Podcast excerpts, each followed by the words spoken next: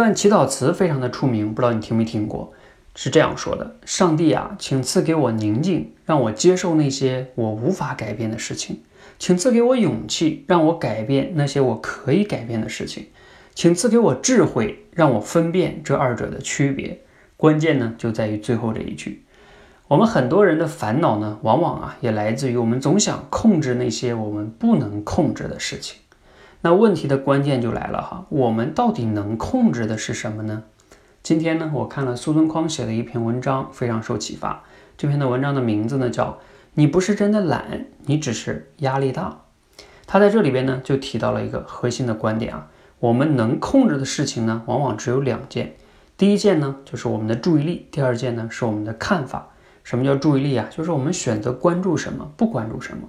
我们对事情的看法是我们可以选择的。好，举两个例子哈，比如说，我们都知道职场里边呢，往往有一些潜规则，比如说某某人呢，他有这个背景是吧，有关系，这个呢，如果你在职场中你总是关注这个，你就会觉得自己啊升职无望了。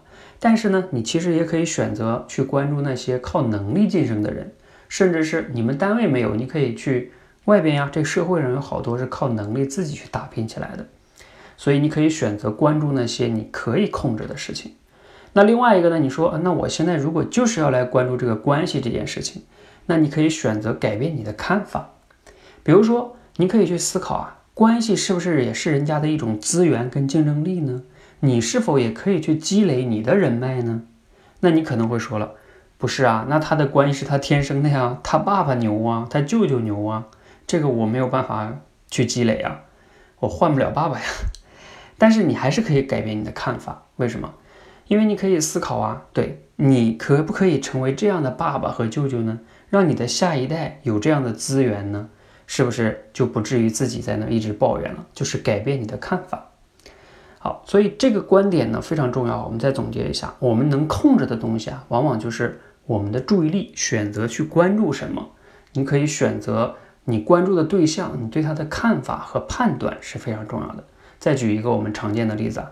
比如说，无论是我们对自己还是对孩子，往往都是特别容易关注他的缺点。那你能不能选择去关注他的优点呢？把优点放大。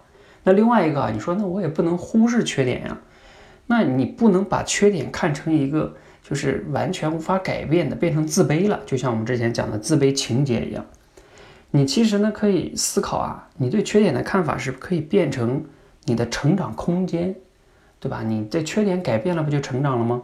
所以你看，这就是要么你就去关注你积极的一面，要么呢你就去改变你对一些啊你不能控制的事情的看法。这个两个是我们最能控制的东西。